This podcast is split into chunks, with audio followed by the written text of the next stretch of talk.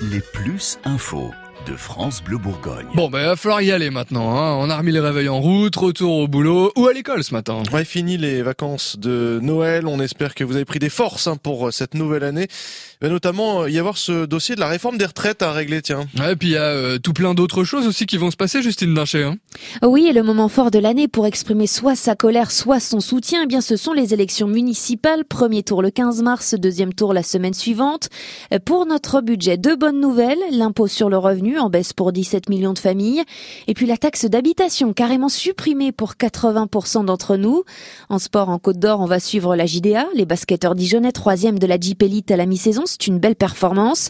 C'est un peu moins réjouissant en revanche pour les footballeurs du DFCO, 16e de la Ligue 1.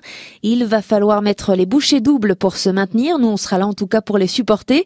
Et tiens, d'ailleurs, c'est aussi une nouveauté cette année. Dès ce soir, sur France Bleu Bourgogne, retour de votre émission quotidienne 100% DFCO entre 18h et 19h. Absolument. Alors, est-ce que avec ça, les Côtes d'Orient ont le moral? Comment euh, est-ce qu'ils se sentent après cette petite pause des fêtes de fin d'année? Est-ce qu'ils pensent, Justine, que ça va être une bonne année?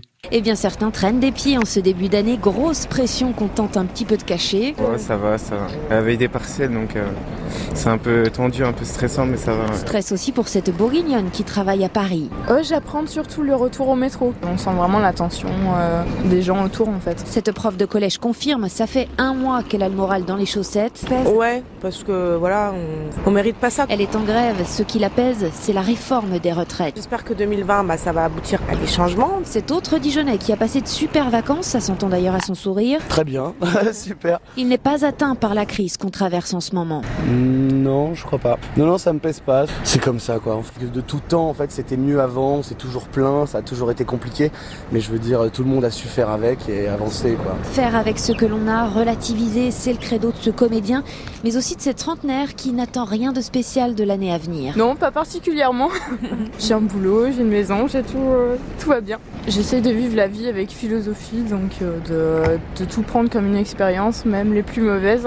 Plus on est optimiste, plus on vit longtemps, d'après une récente étude américaine, durée de vie allongée de près de 10% pour ceux qui voient la vie en rose. Et nous on la voit en bleu évidemment cette vie et nous vous souhaitons une nouvelle fois une très très bonne année à l'écoute de France Bleu Bourgogne.